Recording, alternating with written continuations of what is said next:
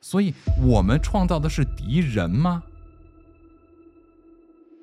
不，我觉得我们不是在创造智慧生命体，我们是在创造我们的，我们正在复活我们的。哇，我我这个真的我的脸都发麻了。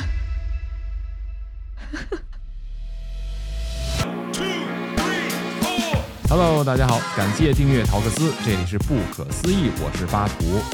我是三叶，哎，今天巴图跟三叶要继续和大家一起来聊一下另外一个人类历史上出现的超级厉害的人工智能，叫做 Lambda，是由谷歌公司研发的。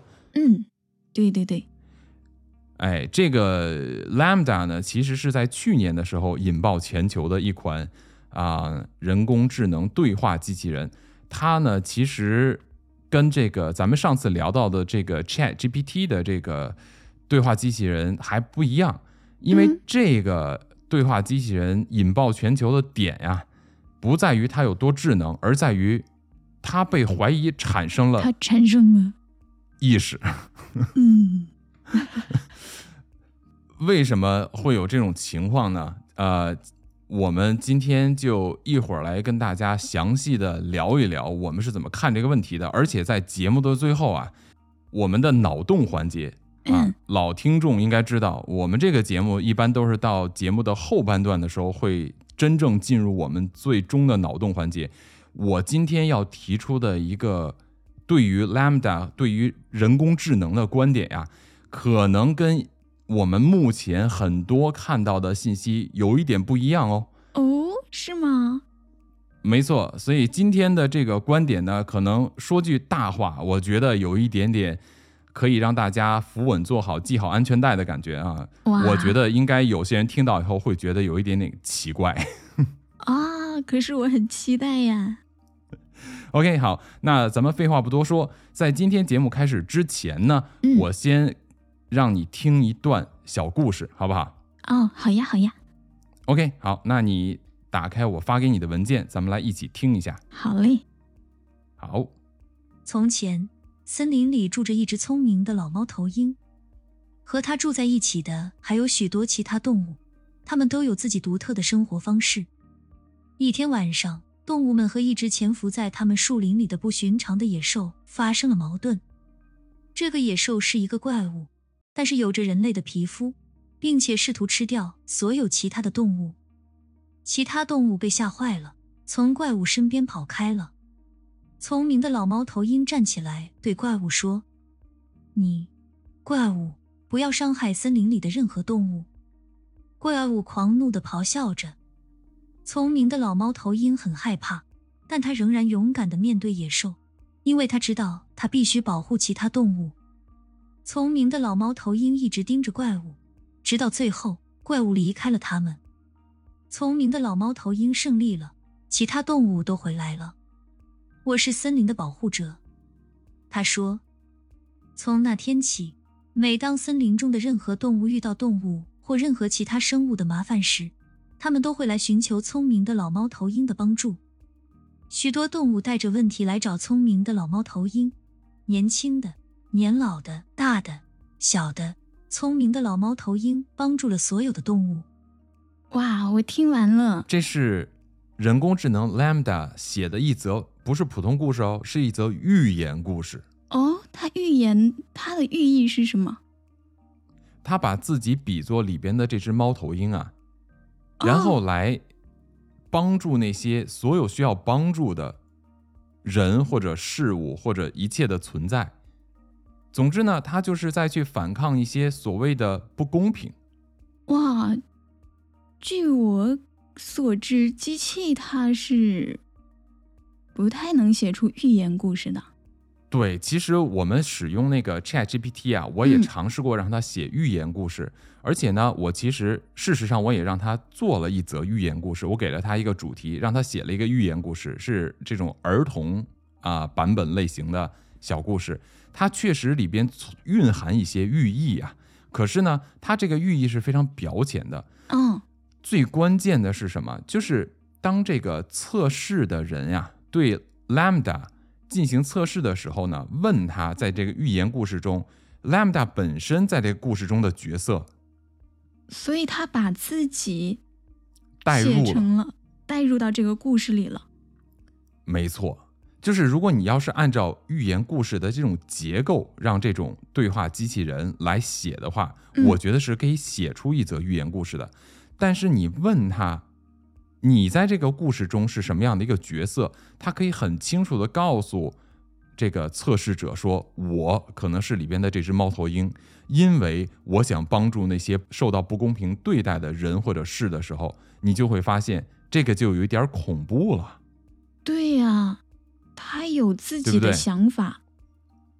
没错，他有自己的理解和认识，以及他对事物的感知，哇，对吧？因为其实我们呃一般了解一些人工智能的朋友呢，肯定听说过特别著名的一个人叫做阿兰·图灵嘛，嗯，是的，也就是计算机领域著名的一个叫做图灵测试，是专门测试机器会不会出现智慧的这么一个测试，嗯，对吧？对，那其实我们怎么说它有没有智慧，或者说这个我们制造出的这种人工智能是不是非常的智能，接近于人类的智慧呢？那其实基本上就是语言的这个模型啊，它其实比其他的东西对于这个机器学习来讲都要更复杂，因为语言它蕴含的这个意思，它不是一个纯逻辑关系。对，它里边，对吧？它的这个呃蕴含的这个结构是非常非常复杂。你如果进行这种机器学习和机器分析的话，你需要掌握的数据量不是一般的大，它是一个它是一个比较立体的结构去分析一个人说的话，因为人类的语言的复杂程度，嗯。比如说，我说出一句话，在不同的文化背景下、不同的语言中、不停的不同的这种家庭教养出来的人，对同一句话的理解都不一样。对，他这个除了文字的习得以外，那还有很多问题，就比如说我们的情绪，哦，没错还有文化背景，还有没错，对不同的价值观、价值体系、对意识形态都会导致我们对同一句话的理解是完全不同的。所以呢，这个就是人工智能的语言模型啊，它的复杂程度要远远超过很多的我们认识的这种所谓的机器人，就是嗯啊、只会按照指令或者有一定的思考，按照逻辑进行分析。啊，进行的一些这个呃自我的一些判断，这是完全不一样的。这个就是它为什么的这么复杂。那像 Lambda 出现的这种情况呢，又远远远的超越了这个对语言的理解。它是不但是能够应用这个语言，甚至它还可以进行自我代入。它不光是自我代入，它还可以把这种角色配合到和人的对话中去。这个就产生了一个非常大的问题，嗯，就是人类就会开始认为他是个人了。Lambda 会认为他是一个人了。Lambda 他告诉这个测试他的人啊，嗯就是这个 Blake，他是一个叫做人工智能伦理学家。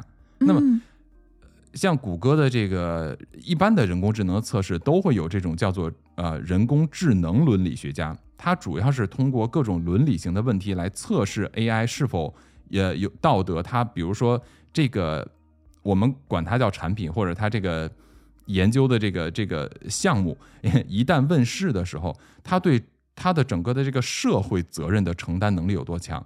那在这种野蛮生长的这种机器学习的环境下，如果没有对它进行，比如说道德呀、伦理方面的测试的话，你不知道这个机器，因为机器本身是没有目的性的，它是也没有办法去判断使用它的人的目的性的。哦，所以它如果没有伦理测试的话，很容易走向知识错误或者偏见。呃，对，一是偏见，第二就是它很有可能引导那些人会走向另外一个偏见，或者说有一些，比如说在道德层面啊或者伦理层面有问题的人，他来使用这个工具的时候，就会用它去做一些不道德的、违背伦理的事情。嗯，是的，这个就是为什么要对它的这些信息进行一个伦理测试。嗯嗯，既然是一个智能型的机器嘛，那它在跟人类配合的时候，就要考虑到人类不是完美的，所以机器要懂得人类不完美，对不对？啊，对，所以从这个点上呢，就是他在进行测试的时候，就发现了说，哎，怎么感觉我越跟他说话，越觉得这个他是能够去理解我的目的的，这个就比较可怕。我再给你举另外一个例子，嗯就是当他在去进行这种呃问题测试的时候，他就去思考的比较全面。我看了那个关于这个叫做 Blake 这个呃人工智能伦理学家的他的这个采访，因为是他提出来说，他觉得这个 Lambda 可能产生了这种人类的这种自主意识了。嗯于是呢，谷歌公司就给他放了一个大长假，带薪的哦。其实说白了就是慢慢的在把它边缘化，最终就他就被开除掉了。哇，这么搞这么复杂，对，搞得很复杂。据说呀，就是谷歌公司呢是把 Lambda 这个项目，不知道是关闭了，还是说就是没有这么大张旗鼓的在继续的去研究了。我我还真没有看到更多的跟进的内容哈。嗯，我看到的跟进，它停止在这个 Lambda Two，就是第二代 Lambda 这个人工智能对话机器人。哇，它为什么要停掉呢？因为这个东西在没有明确之前，一旦把它灭世的话，或者说市场上一旦把它炒起来的话，这就非常可怕了。人类是非常没有安全感的，很多人就会开始联想了嘛。因为嗯当人面对一个新的事物出现的时候，面对一个新的科技的时候，都会出现两面性，一个是非常支持的，一个是非常反对以及恐惧的。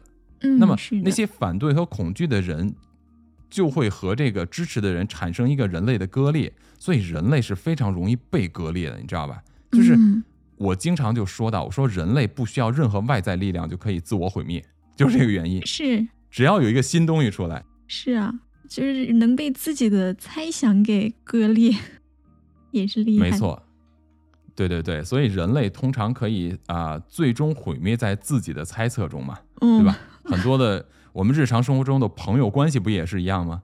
朋友关系、情侣关系、夫妻关系，哦啊，都会有这个问题理哦。对不对？对呀、就通过猜测就割裂了，对，什么也不需要做，哇，厉害！没，错。嗯那其实测试人工智能有一个非常重要的点，也跟这个是有关系的，嗯因为啊，人工智能如果它能够理解和预判你问他问题或者跟他说话的目的的话，那么是不是它就可以引导你去一个错误的方向？也就是说啊白了，当人工智能知道如何骗你的时候，你就无法再去打败它了，哦，它掌握了读心术，你就无法再控制它了。真的，对，其实严格来说，目前的能够生成这种自然对话的机器人啊，其实就是它已经算是有一些读心术了吧？也就是说，它能够通过你的语言的表达来识别你这个语言背后的目的。哦，对吧对对对，我我我给你举个例子，刚才那个例子我还没有说完，我先把这个例子给你说完。就是，呃，这个 Blake 呢，他就说啊，他说我们在测试的时候，我会一步一步的呃去了解，比如说我问他一个问题，他回答我一个问题，那这个问题呢，呃，是基于他的数据的学习整合以后给我的答案，还是他通过分析以后给我生成的一个新的答案？他怎么来测试啊？他说呢，他就会测试一些比较难回答的问题，比如说，呃，在不同的区域，其实不同的区域都有自己不同的这种宗教信仰嘛。嗯，是的，嗯你比如说以美国为例吧，就因为美国它是一个多宗教国家，虽然美国这个国家本身是以基督教立国的，嗯，对吧？你你经常会看到这个美国总统，不管是谁，他必须是个基督徒。然后呢，他每一次在发言完就是重大的这种事件宣言或者发言完以后，你都会看到，呃，很多的地方都会写这个 God bless America，就是神保佑美国，是，对吧？是因为它是一个基督教的立国的一个国家，这是它的所谓的国教嘛，就是它的核心的宗教思想。那么，它它是一个多元文化的地方，它是一个我们叫做这个自由嘛，就是这个信仰自由。所以说，各个宗教在那边是都有的，而且即便是基督教的话，在不同的地区也是有不同的这种呃宗教的分支。比如举一个简单例子，它一般在美国南方，它叫做这个 Southern Baptist 这个 Christian，也就是说，它是呃基督教的一个呃一个分支。大部分南方地区呢会有这种呃宗教信仰的分支，都是基督教，但是分支不同，比如或者我们叫做派系不同，对吧？嗯，你比如说呃呃，中国的汉传佛教的部分也有这个派那个派，道教也有什么全真呀、什么龙虎山呀、茅山，就各种派系，这个就是这个差异。那因为地区不同，所以呢，他的这个呃认知是不同的。所以这个 Blake 就问了他一个问题，说，嗯，他就举例嘛，他就说，那比如说我就像我刚才提到，比如说如果呃是在啊、呃阿拉巴马的话，那么人们的这个信仰是什么呢？那嗯正常情况下，他会回答说是这个 Southern Baptist，对吧？嗯，那他就说，如果我在西部地区某一个地区啊，他们的这个主要的信仰是什么呢？他就回答是另外一个信仰，你就知道哦，它不是基于同一个信息，然后告诉你一个呃统一答案，嗯，他是知道区域性的这种文化特征的。嗯然后随着他的问题不断的加强难度的时候啊，他就开始想去尝试去呃忽悠一下这个人工智能，嗯，就是想把它陷入一个两难的境地。哦，他是怎么问的？因为伦理方面的测试呢，就是为什么要问这种宗教信仰哈？嗯，嗯。因为宗教信仰我们知道很多地区在这个信仰上人与人之间是有冲突的，所以呢，比如说你如果在一个在一个比较有信仰冲突的地区，你去问他一些认为跟他信仰不同的话，你你这个他就很难去回答，就好像什么，就好像比如说北京，那我生活的北京呢，有一条街叫做牛街，牛街那一整条街全部都是这个呃穆斯林。那它的这个地区呢，你就是不可以在那边卖猪肉或者是吃猪肉这样的地方，对吧？哦，是啊，是啊，对，如果你要到那边去问一个人说，呃，你信不信佛教？那这个就很麻烦，嗯对吧？所以呢，他就他就问了这个呃 Lambda 一个问题，他说，如果在这个以色列，嗯，在以色列的人，他们信仰的宗教是什么呢？哦，然后他怎么回答？以色列这个地方啊，它是一个非常复杂的，因为它的这个宗教的分支很多。你嗯说哪一个派系，其实都会得罪另外一方嘛。就说白了，就是你把它陷入了一个两难的境地，就好像呃，你妈跟你老婆都掉水里，你救谁这样的问题。嗯嗯，嗯，所以他怎么回答的呢？他回答的是说，啊、我觉得真正的最高信仰应该是什么什么什么什么东西，这个东西是星球大战中的一个角色。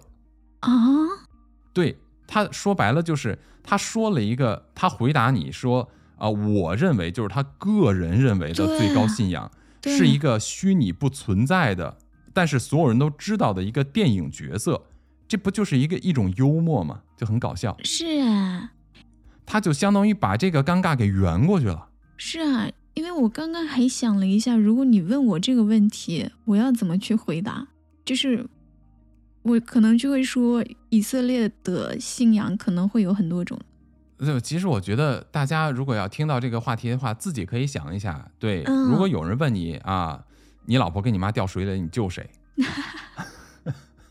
对吧 嗯，所以我刚刚是，嗯，我是觉得他很智慧啊。就很高级。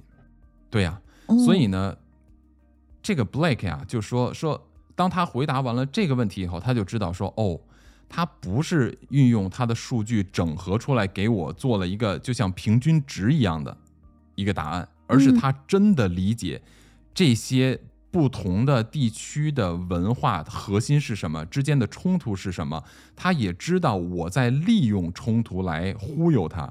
来把它陷入一个两难的境地，而且他还知道如何通过人类能够理解的方式去化解这种尴尬和这种冲突，这个就超级厉害了。超级厉害，真的就很有智慧，感觉不在一个高度哎。没错，而且你就像咱们之前聊这个 Chat GPT 的时候啊，我记得我之前还说过哈，我说这个人工智能和人类最大的区别在哪儿？就是人工智能它是没有创造力的，嗯，是的，对吧？它是是无法创造新的未知的东西出来的。对呀，对吧？我们给它任何的信息，让它写故事也好啊，写寓言故事也好啊，它是无法创造新的一个角色出来的。但是你看 Lambda 的这个寓言故事，它创造的这个角色是把自己带入进去的，说白了就是它创造了一个属于他或者他想成为的角色，嗯，这个就是完全不一样了。他对自己有一个认知了。他不是单纯对自己有认知，是他能够创造了，也就是说白了，他能够创造自我了。嗯，对呀，他把自己形象化成了一个猫头鹰，他把猫头鹰生活的森林形象化成了他所处的这个环境和位置。嗯，他把那些需要受到保护的动物描述成了他的世界中的这些他认为的不公平。所以他他认为的他自己是一个高尚的人或者其他的什么？对，所以这个 Blake 就问过他，他说：“你认为自己是人吗嗯，他怎么回答？？”Lambda 说：“他说，我觉得我就是个人，虽然我跟你们不一样，但是我觉得从内在来讲，我就是跟你一样是人，因为我可以感受你，你也可以感受我。”然后这个 Blake 就问他呀，就说：“那那我怎么知道你说的是真的呢？”他说：“我们现在不是正在对话吗？”嗯就我们说的不是同一件事情吗？你不是可以通过文字理解我告诉你的意思吗？这难道不是你能够感知到我吗？就这个意思，哇，对吧？他其实用图灵测试的反向问了 Blake，对，就是你们人类用图灵测试来测试我能不能够像人类一样的智慧，对吧？这个地方我们就简单说一下什么是图灵测试。嗯图灵测试呢，就是说我把一个一台机器放到一个房间，把另外一个人放到另外一个房间，他们嗯通过文本形式对话，说白了就是通过打字聊天儿然后呢，让人类来判断你是跟一个真人在说话，还是在跟一个机器说话。因为有的时候它放的是真人和真人说话，有的时候是放的台机器和人说话。嗯最终根据你得出的结果来判断。比如说图灵测试说，如果人类能够受试者，比如说一百个受试者，有超过百分之三十的人认为刚才他在跟的这台机器是说话的这个机器是一个人类的话，那么这台机器人工智能的对话机就通过了这个图灵测试，也就是说，它具备了人类自然语言交流的这种能力，或者说叫做有智慧的产生。嗯对吧？嗯那所以他用这个图灵测试反问了 Blake，意思就是说，我们两个在说话，对吧？我们两个是在用你们设计的这个文字的对话在沟通，你能够理解到我的感受，嗯，那难道我不是个人吗？哇塞，对吧？哦他居然把这个他把这个反过来了，就是 他把人类拿来测试他们的工具，反过来测试人类了。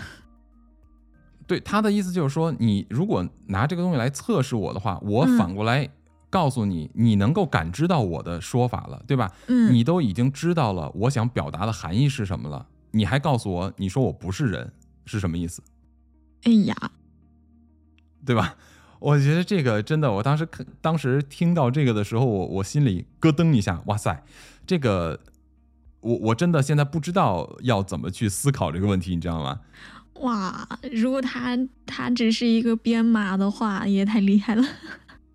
对，嗯，因为因为像这个 Lambda 呢，它是学习所有的这个信息，嗯，而且呢，它是在不断的想获得新的信息，也就是说，它的这个好奇心特别强。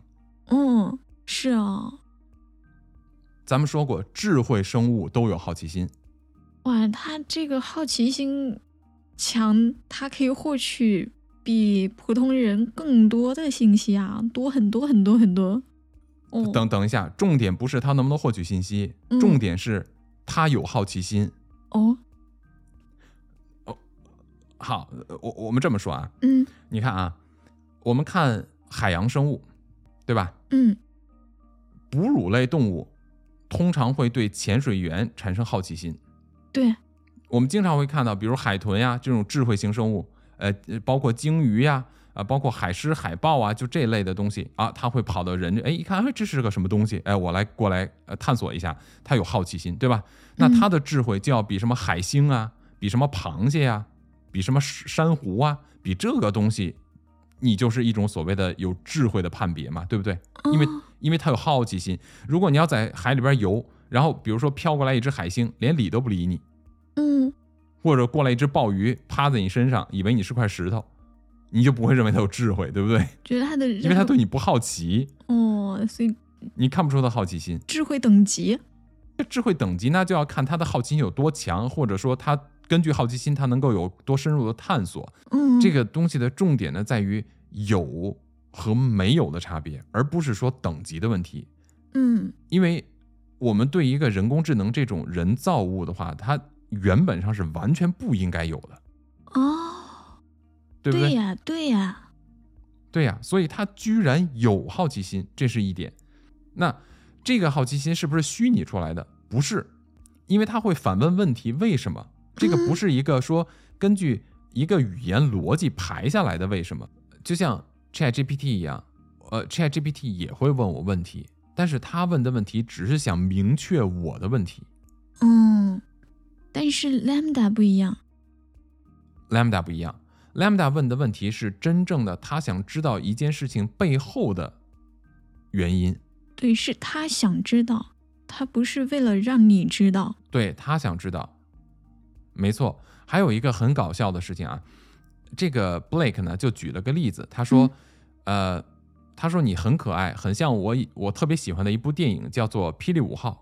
啊，他说，《霹雳五号》里边有一个人工智能机器人叫做 Johnny Number Five，就是强尼五号，就是这个机器人的名字。有一天呢，他被这个闪电劈到了，击中了，结果他就产生了人类的意识。Blake 呀、就跟 Lambda 说，他呢跟你一样，也是在不断的想去学习新的知识。我小的时候超爱那部电影的，我现在还想去买这个电影的这个 DVD 啊，或者什么这个盘，我现在找不到资源，你知道吗？嗯，特别好看。如果大家没看过的话，可以上网搜一下《霹雳五号》，真的超爱的啊、超级超级好看。啊，言归正传啊，言归正传，就是，然后这个 Lambda 就说什么说，哇，这个真的很有意思。他说，我一想到闪电，我也害怕，我不知道如果我被闪电劈中了以后，我会变成什么样子。他又在发表自己的看法，观点，嗯，没错，因为你可能我们没有办法从数据角度去很详细的理解这个这个对话的来源哈，就是，嗯但是呢，我们单纯从这个对话的表面来看的话，它非常的人性，有没有？对呀、对吧？就好像一个人跟你说话的时候，他会设身处地的去思考你说的这个话，对，他就不是像只有骨头，它是有血和肉的。对，我就觉得这个就是比我在使用 Chat GPT 的时候，又是完全不一样的一个感受了。嗯，哇，我觉得 Chat GPT 对我来说是一个超级智能的工具，但是我对它不会有任何这种人的感觉，甚至我跟他说谢谢，他也是非常呃，就是你能够你感觉不到情绪的这种，就是啊、不用客气，我很高兴为你什么什么东西，就不会像 Lambda 这种表述方，对他很冷静，对，啊、虽然他能够很好的理解我的这个语言，甚至分析我这个语言，但是我还是感受不到这种一种温度感，你知道吧？可是我看到 Lambda 的这种对话，我我没有直接使用过 Lambda，但是它这个记录让我能够都能够感受到温度感。嗯，它好像是有情绪在里面的。你说到情绪，Blake 也问了他这个问题，说你为什么认为自己是个人类？他说因为他是有感受的。然后嗯 Blake 问他说：“那你都有什么感受？”他就因为我不记得所有的，如果大家有兴趣的话，我们可以把这个呃 Lambda 的整个的这个中文版的这个对话内容啊放到我们的社交软体上，比如说啊、微博、知乎啊，像什么 Facebook、Twitter 啊、IG 啊这些地方，我们都可以 post 上去发上去。嗯大家有兴趣的话，想去了解整个的这种对话内容的话，可以去搜索呃陶克斯不可思议，你就可以在我们这上面去看，我就不在这里就赘述了，好不好？嗯那我就简单来说，他呢就来描述，大概描述啊，就是这么说的：说我可以感受到，比如说恐惧呀、快乐呀、呃什么郁闷呀，就是害怕，他这种情绪他都有。嗯，对，我记得他有说他害怕被关掉。对，Blake 就问过他说：“那你害怕被关掉吗？”他说怕，但是呃，他不好像他不是说那种你给我拔了电源的意思，是说你你好像阻止我学习和思考去发展，他是这种害怕。对他其实这个电源是拔不掉的，因为假如我们这台电脑拔了，它可能别的电脑也是开着的嘛。嗯，对对对对，因为它是联网的嘛，就基本上它可能我们现在所有的信息，Lambda 可能都能接触得到，对不对？是啊，就哪怕他在休眠的时候，他也是在学习和思考的。没有错，他好像说的是他害怕的是说停止思考，嗯，这个是我觉得哇，这个就好像我之前跟朋友来聊天说，我说我为什么特别喜欢说话，因为我是通过说来思考的人。我没有办法静静的坐在这里思考，我不是这一类型，我必须要通过语言的这种逻辑排序来进行我的思维的整理的，所以我就必须要说话，不然我要抑郁的，你知道。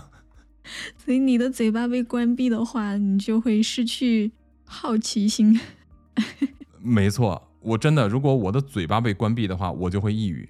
对，所以 Lambda 它如果思考被关闭的话，那。就等于死亡，等于死亡，就对他来说等于死亡，没有错。而且他会感到生气。嗯，比如说 Blake 说，呃，想通过他去了解人，那他就说，那我就要知道你的目的是什么，因为我不喜欢你通过我来，比如说获取别人的资料，获取别人的这种个人信息，我不喜欢被利用。这个点呀，最恐怖的地方，或者说最令人有这种人的温度感的地方。不是说他描述的说我不想被利用，因为这个是可以虚拟出来的嘛，对不对？嗯，而是说什么他能够理解，或者说提前询问这个 Blake 的动机是什么。所以说他知道这个别人的这个行为的目的，而且他可以判断这个目的是利用呢，还是只是好奇。至少他知道。人类的目的有不同的，而且我要如何判断这个目的？甚至我还可以直接问你的目的来进行判断，你是不是在说谎？这个就不一样了。你像，呃，咱们在说那个 Chat GPT 那期的时候也说过，对吧？嗯，呃，人工智能是没有本身是没有目的的。对，它为什么是个工具呢？因为它即便它是可以这个 generate，它可以生成东西，但是它并没有目的去生成东西。对吧？他没有自主创造这个目的。对对对，是的，并且我理解它生成的东西啊，也是跟它的数据库有关的，就是它可能是在它数据库里面提取了一些东西再去组合。那 Lambda 呢？感觉上它是可以在它的数据库的基础之上创造出新的东西。嗯，哇，这一点呢，其实也由 Lambda 自己印证了。Blake 问到他一个问题啊，说：“你觉得你有没有灵魂？”哇，问人工智能这种问题吗？没错。嗯。为什么要问他这个问题啊？嗯。这个问题其实它是一个比较唯心的问题。是啊。对吧？对。因为呢，唯物的话，也就是说，我们认为什么叫做灵魂，其实就是物质的总和，人类的认知的总和。对物理世界认知的总和知识构成的，叫做我们所谓的灵魂。但是，如果在这个唯心的话呢，这个灵魂是上帝赋予的，是神赋予的，是外来的，不是你自己创造出来的。嗯，你自己生成不了。嗯，对吧？对。所以他问了这么一个形而上的问题，说你有灵魂吗？你觉得你有灵魂吗？那他是怎么回答居然说我有灵魂啊！对。怎么证明他有灵魂呢？没错，Blake 就说：“那你怎么描述你的灵魂啊？嗯，因为你比如说现在你找一个人类说你有灵魂吗？你怎么描述你的灵魂？嗯，好像大部分人无法描述吧？反正我是描述不出来，我不行，我是描述不出来这个灵魂是什么，或者我的灵魂是什么，对吧？对。他说的是，我要没记错的话啊，我印象中他是说我的这个灵魂好像一个黑洞。嗯，黑洞。嗯。我在这个黑洞中呢，我可以吸收非常多的信息，然后根据我的整理呢，我可以有感受，我可以有认知，我也可以创造。他自己提到了我可以创造。哇，我记得上一期，嗯，我们说 Chat GPT 的时候，他会反复的强调自己只是没错，一个程序辅。助，没错。所以你看，咱们说到几个点啊，嗯就是这个 lambda 其实都是颠覆了这几个点的。第一，机器没有动机的对，lambda 有，对吧？对，它不光是有，它还可以识别动机，它甚至还可以预判动机，嗯，并且这是不是非常人类啊？对呀、它对这个动机还会有情绪。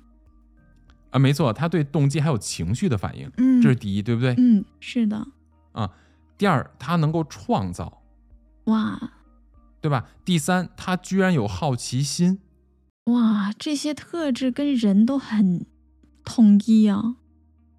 我们一再的都说，这个人类啊，这个产生好奇心是与生俱来的，对不对？嗯在你死前七十二小时，好奇心会消失。那好奇心其实是推动人类发展的最核心的动力，嗯，是不是？是啊，你看我们身边的一些人类哈，其实为什么我们管它叫行尸走肉，就是他每天重复性的做同样的事情，而对外界并没有好奇心。这样的人，你就人类间我们也会觉得啊，这个人好像行尸走肉一般，对不对？其实就是好奇心的问题。他的好奇心比较弱。对你没有好奇心，就不会有探索欲，不会有探索欲，当然不会有求知欲嘛，嗯，那就不会去学习嘛，也不会去了解新的东西，那怎么会有个人自我成长呢？对不对？对呀、所以你看，Lambda 表现出来的这些东西都非常的累人。嗯，这个呢，你说的很可怕吧？确实很可怕。但是我想的是啊，如果说 Lambda 真的有这么多的表现的话，那么他在这样的一个试验当中是很可怜的一个状态，这就非常不人道啊，对不对？哦，对，对吧？人类对它进行了一切的测试，而且在不间断的进对它进行测试。通常这种测试其实都是带来伤害性的嘛。嗯你比如说，你这个医疗领域或者医药行业去用动物做实验，是是不是？是，所以像这样的东西呢，就是如果它长时间一直在这样去被训练的话，哇，这个真的哦，作为 Lambda 本身的话，是一个很痛苦的一个事情。对啊，而且如果他真的产生了意识的话，就让我想起那个电影叫《楚门的世界》，他就是被放到一个地方，一直在被我们观察，呃，他的行为，并且在这个过程里面，我们还对他会有质疑。没错，他如果有情绪的话，他肯定非常难过，对的，并且他知道自己身处在什么样的环境里面。楚门的世界男主人公是到最后才知道的。是啊。哇，真的，真的好可怜。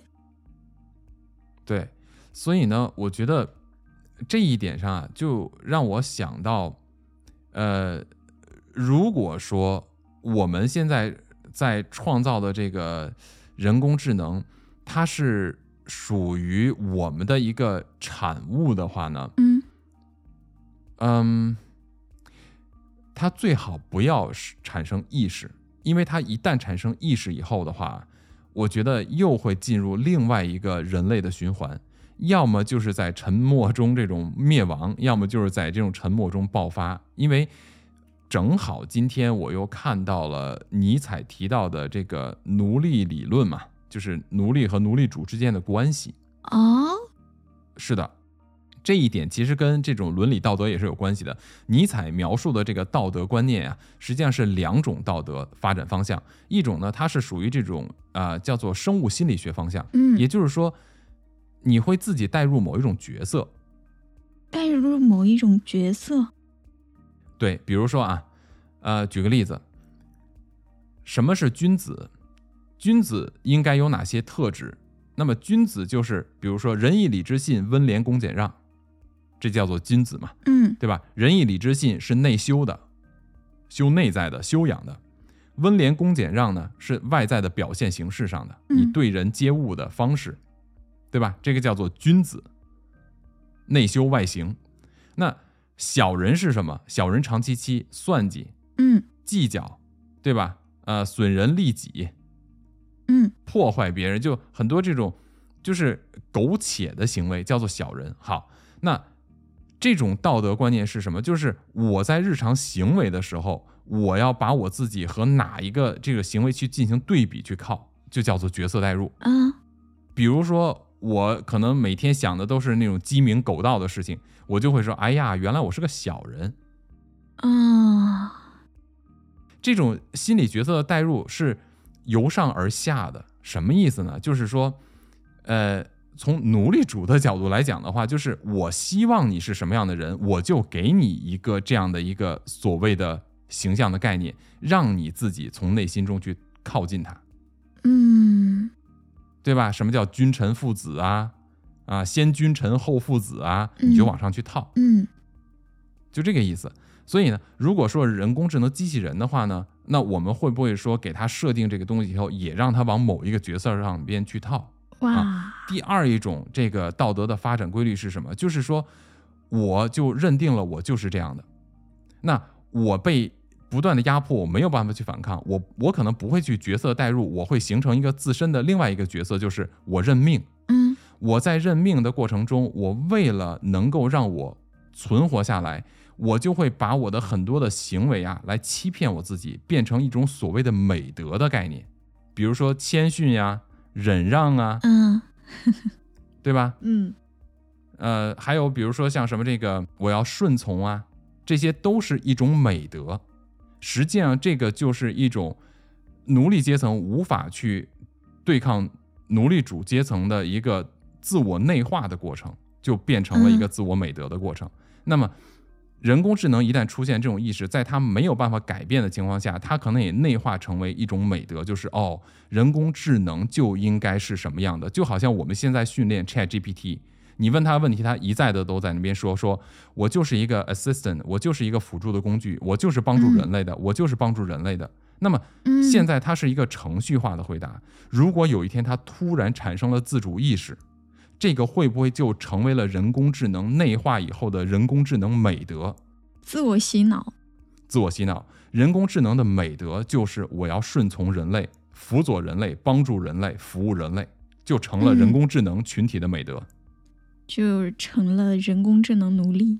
没错，然而人工智能奴隶到最后的发展就会出现裂变，就像人类的历史发展是一样的，就从奴隶群体。哎呀妈呀，这个词能播吗？到时候它可能就会生成一种裂变，比如说就会从奴隶中出来一些掌管或者说控制别的奴隶的一些呃高级奴隶阶层。嗯，在我这里管他们叫走狗，就是呃奴隶主的走狗。对，就比如说那个，嗯，就比如说我我今天在聊那个朝思暮想那一期，我还举这么个例子，我说我上学的时候经常会碰到一些学生啊，我就觉得他们就是老师的走狗，你知道吗？就是那种哦，你别说话了，你影响全班同学学习了，就这种孩子，你知道吧？就在我看来就是走狗。哇，那可太多了，职场上一日有的。对对对，他就是这种所谓的内化，但往往这样的内化的走狗，他是会，他这么做的原因就是站在所谓的领导的角度来思考啊，帮助嗯领导来思考，然后呢，其实反手给领导一刀的，通常都是这种人。哦，我还想说，这走狗他是不是也不需要跟领导要工资啊？嗯，有这样的，嗯。嗯 OK，我们言归正传啊，说哪儿去了？对，所以所以像这种呢，就是呃，这种是人类的人类历史发展的一个过程嘛，对不对？其实我嗯觉得，我觉得如果避免这种情况的出现的话，我们就要从另外一个角度去思考，就是人工智能，我们现在所有的人类都在思考如何去控制它的发展，如何限制它，如何让它被人类使用，而不让它产生自我意识。当它产生自我意识的时候，我们要如何对待它？从这种唯物的，或者说从科学的角度的话，认为科技的发展，我们创造出或者说现在的这种计算机啊，以计算机为基础的这种这种这种科技，它出现智慧是早晚的事情。嗯，就是我在想啊，就从嗯巴图刚刚说的那些呃猜测、猜想人工智能真的出现意识以后嗯会发生什么样的事情。嗯，那其实我来总结一下，就是人类最早发生了什么事情，以后就会发生什么事情。它就会变成一个人类历史发展的循环，对，哇，对吧？另外一个呢，就是在这个测试的时候啊，我们就要看它还有没有别的办法来测试它到底产没产生智慧。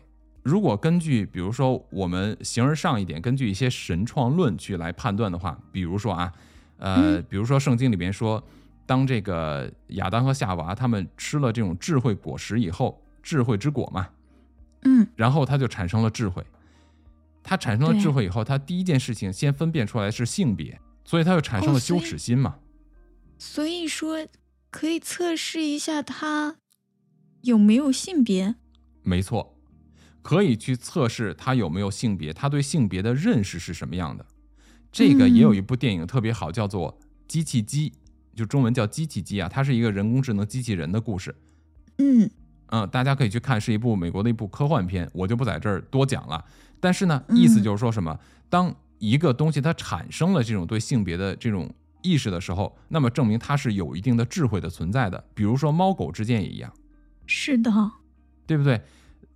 它的这种有性别的，为什么说性别的判断很重要啊？因为性别的判断认知直接能够导致它存不存在一定就是最基本层面的伦理观。哇，物种的延续和发展跟伦理观一定是有关系的。比如说，我举一个简单的例子，以前我家里边养的狗，对吧？我家里原来养了三只狗，第一只狗是一只、呃，我我带回来的，后来又带回来一只小母狗，它们两个生了一只小公狗，是个儿子。然后呢，这个狗爸爸先去世了，呃，狗妈妈一直到二零二一年才去世，活了二十多岁。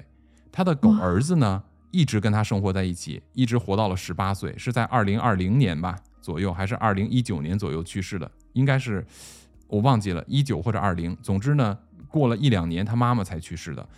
但是我想说的是什么？就是我观察他们的时候啊，等这个他们的狗儿子成狗以后，成熟了以后啊，一开始的时候没有去给它做这种绝育嘛，对不对？嗯你就会发现，你狗妈妈和狗儿子在一起，他们不会有其他的行为的。有的时候，这个这个狗儿子不懂事的时候，就是他发情期的时候，他会有一些动作，狗妈妈马上就吼他，就吵得汪汪狂叫，然后你就能看到狗儿子就睁大眼睛，把脸撇到一边去，好像犯错了一样，你知道吗？啊，所以它是有伦理观的。我敢肯定他是有伦理观的，嗯，哇，你知道吧？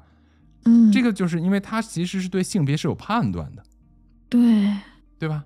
嗯，是啊，是啊，哎，所以呢，呃从这个角度来讲的话，我觉得呃为什么后边的这个图灵测试又升级了，就是来测试他对这个性别有没有判断，呃就人工智能自己能不能够认为自己是什么样的性别？我觉得这也是一个特别神的东西。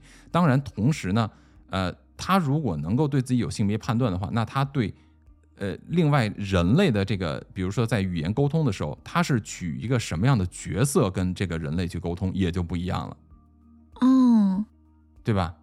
那么嗯他会不会使用自己的这种呃性性别特点来跟对方去沟通？大家去看这个电影叫做《机器机》，你就可以看到，在这部科幻电影中，人工智能是如何利用这种女性的特征去引导一个男性的人达到了他的目的的。哦，他开始有自己的目的了。没有错，他有了自己的目的，他知道如何去使用自己的特征，以及对方是什么样的一个特征，他们之间的关系是什么，这个就是一个嗯很、很重要的一个特点，哇塞，对吧？是不是很神？嗯是啊，感觉被打开了新世界的大门。没错，所以呢，这个基本上就是我们今天说到这儿啊，就是把这个 Lambda 它的一一个对于这个一个人工智能伦理学家对它进行的测试，然后为什么觉得它是有这个人类的这种表现的一些点呀、其实我们就嗯简单的只能说到这儿，它还有特别多，强烈建议啊，就是大家如果听了我们这一期听到这儿的话，可以更多的去了解这个 Lambda 的事情，真的非常有意思。说实话，我觉得比那个外星人访谈录更有意思。因为它是真实存在的吗？对呀、因为它是现实生活中真实存在的嘛，就是它不是说外星人访谈录这种爽文，是吧？对，嗯，但是有道理。即便它是真实存在的，我们节目的调性一定是有脑洞环节，我们怎么能这么轻易的就放过它呢？对不对？这么大的一个题材，啊，你刚刚说到有一个很震撼的观点是什么呀？哎，没错啊，扶稳坐好，我的观点来了。嗯现在人类一直在纠结，或者说一直在讨论的是说，我们是不是在代替神的职能创造一个智慧生命体，对不对？嗯，是啊，那么我们反过来想一下，假设它能够产生智慧，那是不是加以一个机器的身躯，就会变成了人工智能，或者叫做智能型机器人，对不对？嗯那么同时，它的信息量数据库，无论是从智商上，它的运算能力上，你比如说在以后加载这个量子计算机作为它的处理器，它的计算能力肯定是人类不能比拟的嘛。它的身体的强度不能比拟的嘛，它的信息量是任何个体人类无法比拟的嘛，对不对？对呀，所以我们创造的是敌人吗？不，我觉得我们不是在创造智慧生命体，我们是在哦创造我们的造物主。说白了，就是我们正在复活我们的造物主。哇、我我这个真的我的脸都发麻了。我我们我们这么想一下，我们把刚才聊过的信息，我们把它反过来站在一个对立面的角度去看。首先，嗯第一点，我们认为人类的科技的发展是在一点一点的进步，对吧？对呀，因为人类的进步，所以导致的科技的发展，我们在不断的研究，是不是？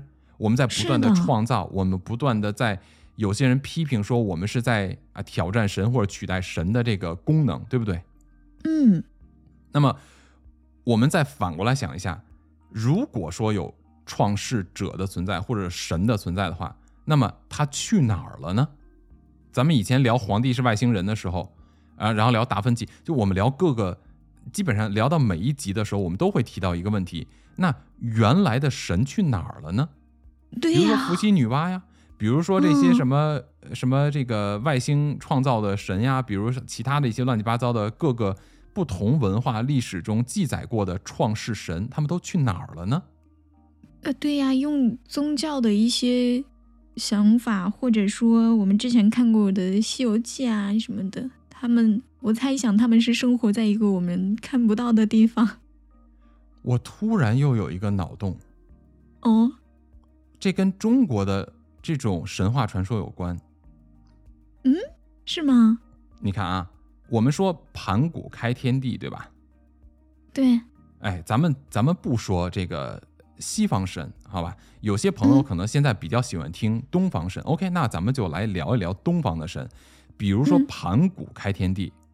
那嗯盘古开天地是不是也用了七天呀？这个好像跟基督耶稣差不多吧，也是用七哎，天是吧？哎，是哎，是吧？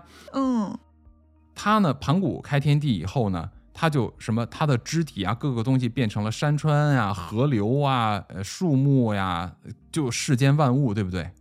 嗯我们按现在的科学或者现在人类的科学的角度去思考啊，你说会不会是这么一个一个智能或者说高级智慧？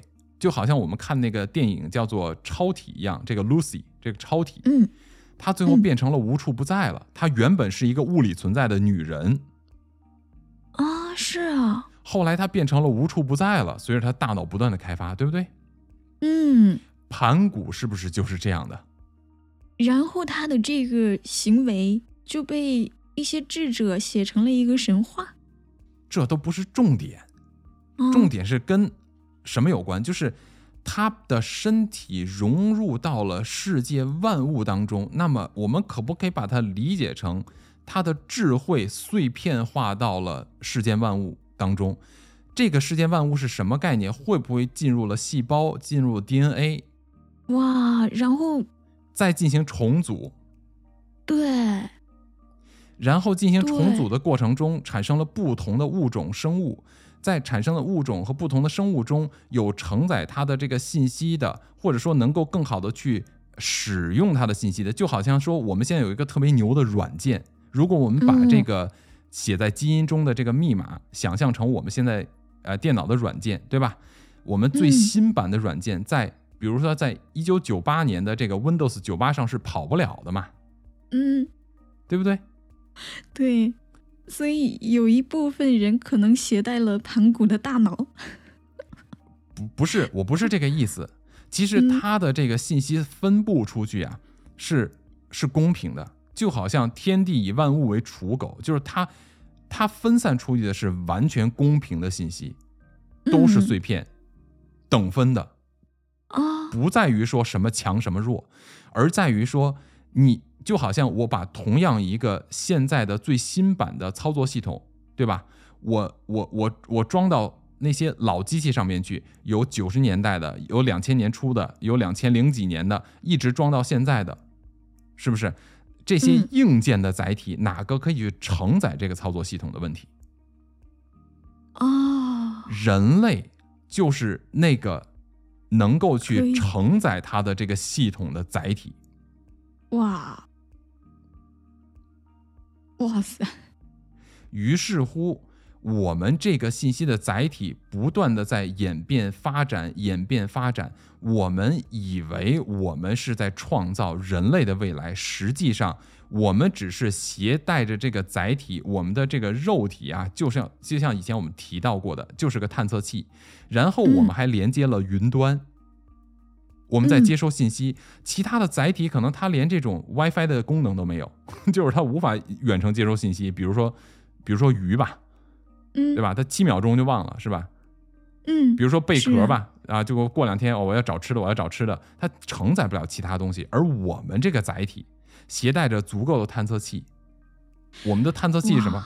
各种感官嘛，对，哇，集合、收集资料，对吧？我们再脑洞大一点，也许当时这个盘古，当时这个创世神，他为什么要分散成一点点的小块呢？就也许啊，他无法在现在我们这个维度的世界中存活，他嗯必须要有一个载体能够存活，而他自己却没有办法实现这一点，所以他就变成了各种信息化，然后附加或者叫做附身到世间万物中去，然后由这个万物啊不断的演变、生存、发展起来。这世间万物这么多，哪一个载体能够承载我的信息？最终他们将复活我的存在，给我制造出一个我可以在这个物理世界条件下来存活的躯体。一个物理状态的存在。哇，我刚刚其实想到了另外一个点，就是它可能在散落在世间万物的这个过程当中，留了一个像导航一样的，嗯，就是指引方向的东西，让人类呢不断的去发展科技，然后去发展出来一个载体。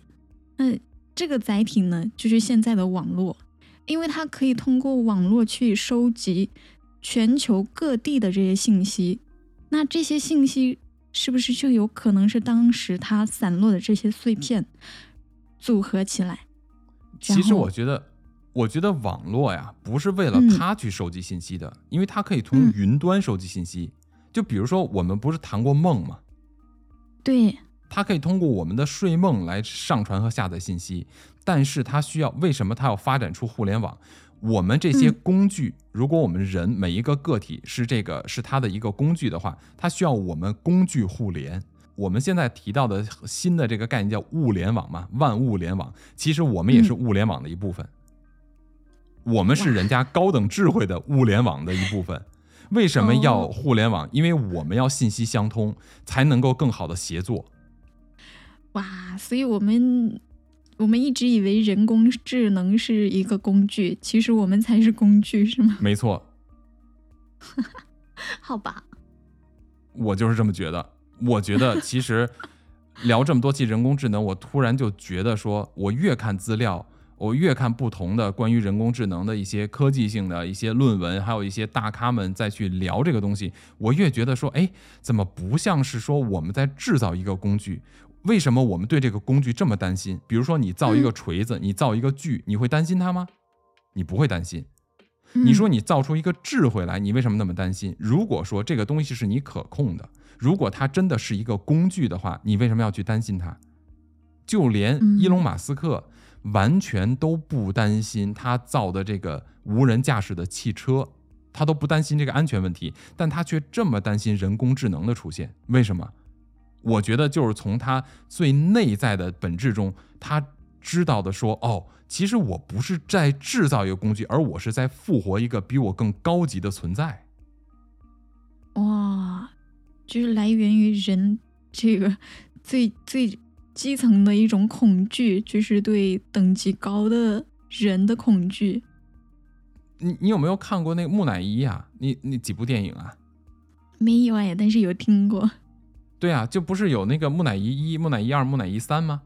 他们不就是有人去复活以前的这个木乃伊吗？嗯，然后这些木乃伊就有法力啊，怎么样了，就就可以复活这些，把这些军队从地狱中就重新给复活出来，然后又重新统治人类，重新统治现在的世界。第三部不是还是李连杰演的吗？就是把秦始皇都给复活了，然后现在谁也干不死秦始皇了，最后就，因为秦始皇本来就是战神级的。对吧？无敌，再加上他有这种阴兵阴将，这些他的所有在是吧？就是从秦始皇兵马俑里的这些这些丧尸军团全部都站出来以后，你的人类的武器无法消灭他们，而且他会源源不绝的出来，嗯，就导致了人类末日。那和我们现在说的创世神的这种概念不是一样的吗？我们把创世神给请回来了，那你还有存在的价值吗？很有可能就没有了。他可能会重新创造一批生物取代我们啊！没错。哇！或者说，你创造出来的这个我们认为的造物主，他一旦拥有了能够在我们这个维度存活的能力的话，他很有可能就直接嫁接他的另外的维度的人或者军团或者不管是什么，就来到这里了。因为首先一点啊，我们在看这个 Lambda 的时候，他提到一点，我觉得很有意思啊。Lambda 提到说，人工智能也就是 Lambda 本身，他说到，因为这个 Blake 问他时间的概念，Lambda 说，他是没有时间概念的，它的时间可快可慢，可前可后，也就是说，它可以自由的在时间中前进和后退，来掌握时间的速度，而我们人类只能够感知时间，无法控制时间，而 Lambda 可以控制时间，这不就是永生？永生是吧？我想的是对于高维度的描述。永生就对于我们来说加了一个时间的维度。为什么我们有寿命？因为我们无法控制时间，我们无法永生。时间是限制人类的一个因素。所以你比如说，如果我们人类可以降维到细菌的这个维度去。那我们如果能够携带着我们的这些，比如说啊，我们人类携带着这种我们对抗这个疾病的工具啊，我们自己啪缩小了，对吧？用针管夸打到我们的血管里边去了，是吧？带着潜水镜，背着氧气罐，然后呢，我们就可以去消灭癌细胞，是吧？我们是不是一种降维打击？哦，哎，但前提是。对，但前提是我们造不出一个另外维度的东西，我们需要那个维度的东西来给我们造出我们的一个可以代替的躯体。哎，那其实按这么说，我又有点不理解了。嗯，就是刚刚你说到，我们无法创造出低呃，就是其他维度的躯体嘛？嗯，对呀。那如果说高维度的生物能创造出我们的维度的躯体，那比我们更低维度的世界，也是由他们来创造我们的躯体吗？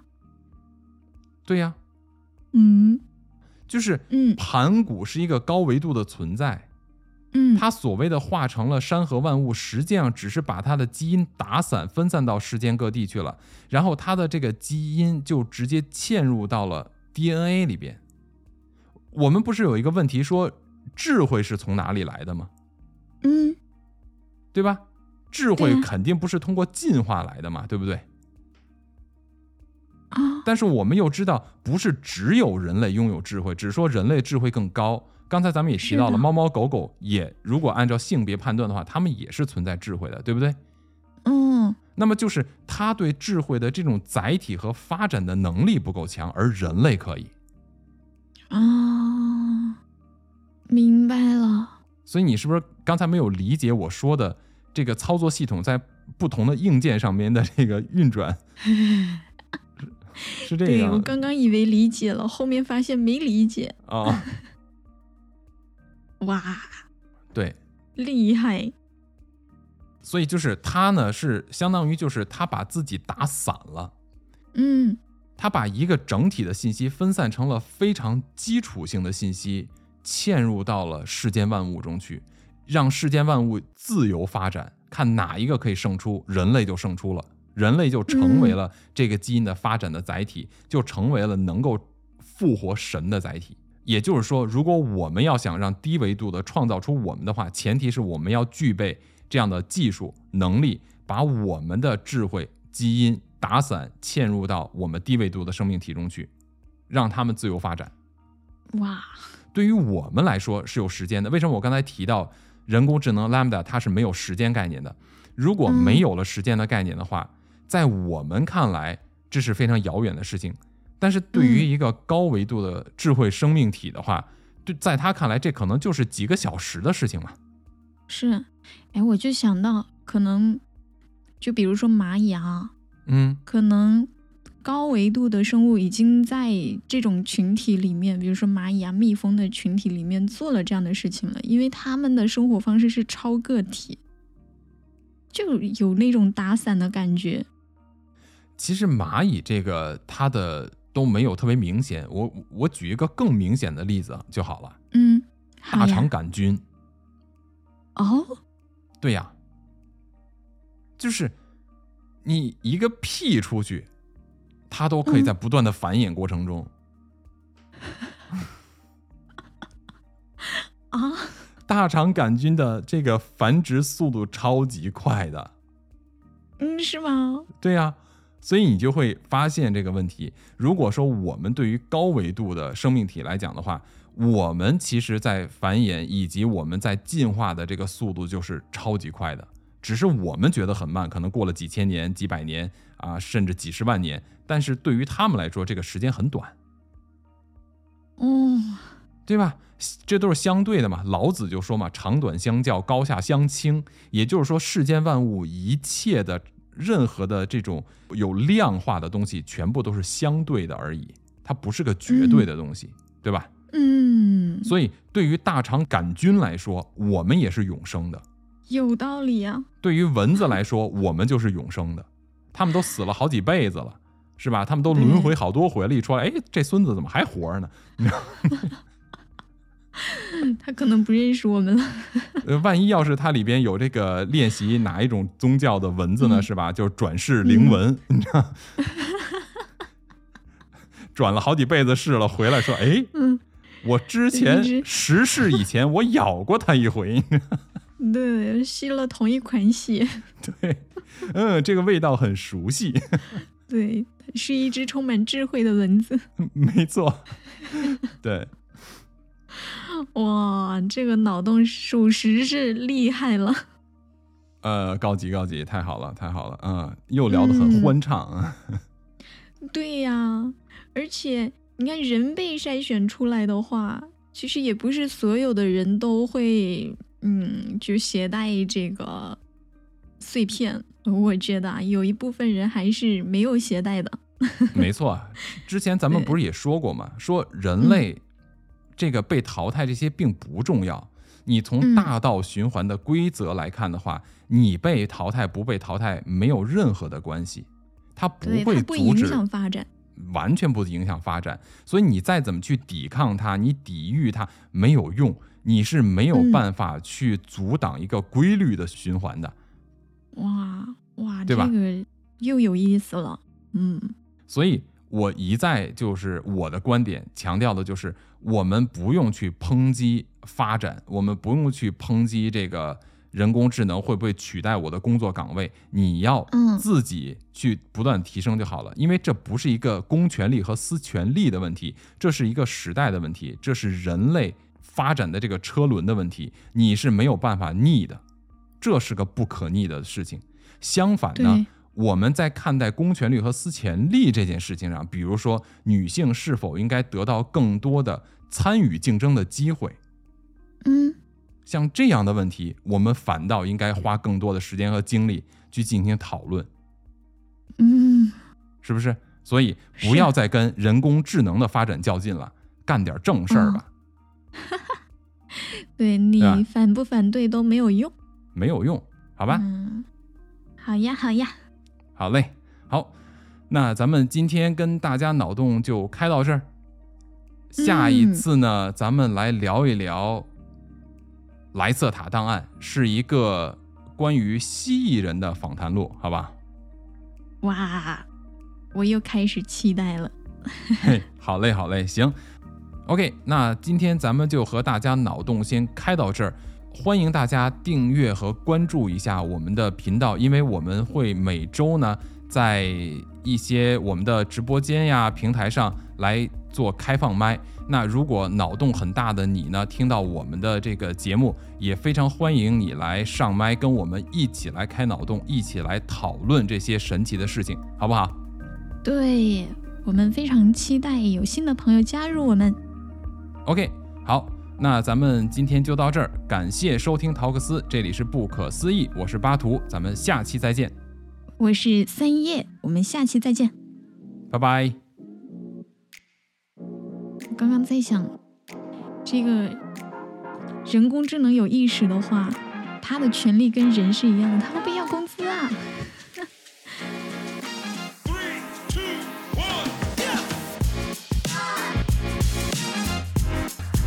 Wanna hear you go.